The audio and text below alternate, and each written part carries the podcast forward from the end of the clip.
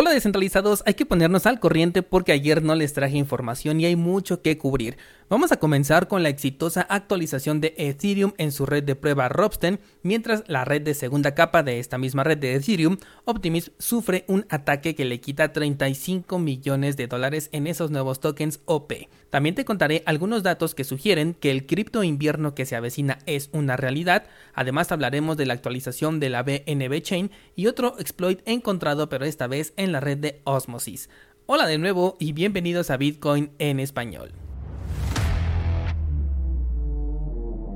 En este podcast adoptamos la filosofía de una economía sin intermediarios, una interacción económica punto a punto que nos permite transferir valor sin ninguna clase de restricción.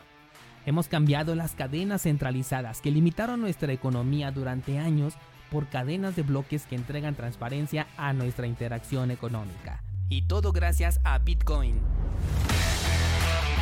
Te doy la bienvenida a Bitcoin en español, un espacio donde somos libres, somos soberanos, pero sobre todo somos descentralizados.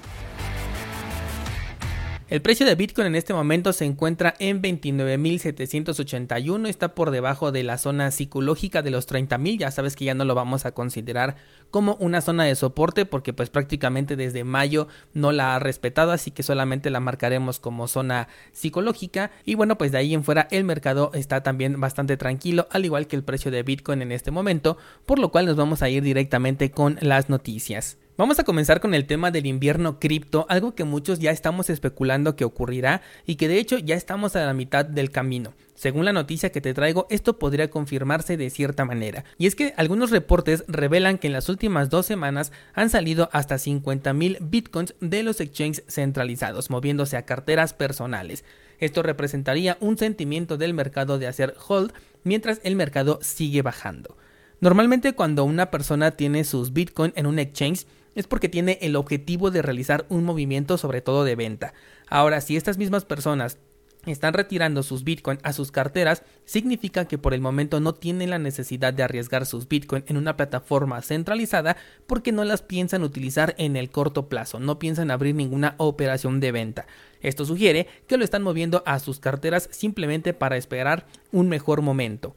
En adición a esto, también la blockchain de Bitcoin nos refleja que la cantidad de holders que tienen entre 10 y 100 Bitcoins en una sola dirección se ha duplicado llegando a niveles históricos. Y eso no es todo, los mineros de Bitcoin también han reducido el ritmo de venta de los nuevos Bitcoin creados, por lo menos en los exchanges centralizados, en donde ya se les tiene identificados a estos mineros. Todo esto en conjunto nos hace pensar que estamos en un periodo donde acumular es lo del momento y vender está dejando de ser una opción para las manos fuertes.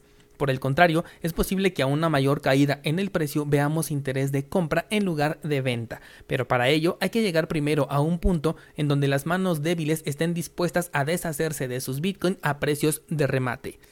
Recientemente comentaba un descentralizado en el grupo de Discord que si esperábamos ver una depuración de inversionistas mientras el precio de Bitcoin seguía bajando.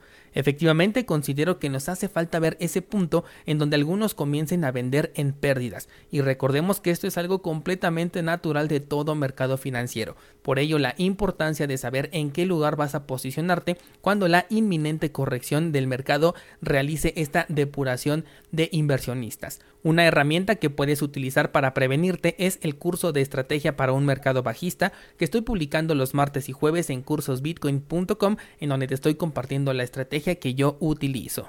Pasando a otra cosa, la semana pasada te comenté que la BNB Chain estaba preparando una actualización, la cual incrementaría su supuesta descentralización y haría más eficiente la red de BNB. Bueno, pues esta actualización ya está programada para el 22 de junio. Esta actualización es de tipo hard fork, así que los nodos validadores tienen que actualizar a la versión de su software antes de dicha fecha para seguir operando dentro de esta red. Recordemos que esta red realmente no es descentralizada, simplemente van a incrementar el número de participantes que pueden correr un nodo de BNB, sin embargo estos participantes tienen que tener el permiso previo de parte de Binance, por lo tanto pues es una red completamente permisionada. Vamos a hablar ahora de errores que cuestan millones de dólares y comenzaremos con el exchange de Osmosis, uno de los proyectos clave de la red de Cosmos, de la cual te hablé justamente en el análisis de dicho proyecto. Este exchange se vio comprometido debido a unos fallos del proveedor de liquidez, fallo que fue publicado en Reddit y aunque su post no pasó mucho tiempo publicado, fue suficiente para que algunos actores malintencionados y otros cuantos curiosos pudieran aprovechar el error y conseguir extraer hasta 5 millones de dólares de este exchange. Cuatro individuos fueron identificados como los propietarios del 95% del balance sustraído. Dos de ellos expresaron rápidamente su intención de devolver los fondos, mientras los dos restantes movieron estas criptomonedas hacia exchanges centralizados firmando su sentencia de ser encontrados. Descentralizado a mí me sorprende mucho ¿Cómo es que tenemos tantas noticias de hackers que se hacen con una cantidad millonaria y lo primero que hacen es mandarlo a un exchange centralizado, casi al instante para cambiarlo por dinero u otra criptomoneda, pero dejando detrás un rastro indeleble? Absolutamente con esto están autosaboteando su propio ataque y la verdad me parece algo increíble cada vez que lo leo. Pero este no fue el único error explotado en estos días, ya que en la red de Optimism también ocurrió un error del cual un atacante pudo sacar ventaja llevándose 20 millones de tokens OP. Estos tokens que recién acaban de salir de los que hablamos la semana pasada ya se los están robando. Esto se derivó de un error humano en el que los tokens fueron enviados a una dirección equivocada en donde un pirata informático los encontró y se hizo con ellos que en conjunto tienen un valor cercano a los 35 millones de dólares. Pero no te traje esta noticia solamente para contabilizar el dinero perdido, sino porque me encontré con una joyita en este proyecto y es que el equipo de Optimism dijo abiertamente que podían utilizar una actualización de la red para congelar el movimiento de los tokens robados, pero que no lo harían debido al precedente que sentaría este movimiento, el cual personalmente pienso que ya lo dieron a conocer y es que el proyecto es completamente centralizado y tienen el poder de congelar tus fondos cuando lo vean necesario. Evidentemente estamos hablando de un caso de hackeo en donde la congelación de fondos se podría haber justificado, pero hemos sido testigos que cuando se tiene esta clase de poder de controlar algo, se va a utilizar dicho poder cuando así se considere necesario, pasando por encima de quien sea. Y eso me parece algo que tienes que considerar cuando quieras utilizar Optimism.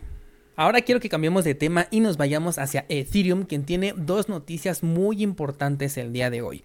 La primera es que se completó de manera exitosa su actualización en la red de Robsten, convirtiéndose ahora en la primera red de pruebas fusionada ya con la cadena de Ethereum 2.0, algo que es muy buena noticia sobre todo para el camino que se ha prolongado durante ya varios años de la migración a la prueba de participación. Vitalik Buterin dijo al respecto y muy objetivamente debo de agregar que el hecho de que haya funcionado sin errores durante 6 horas no es un sinónimo de éxito.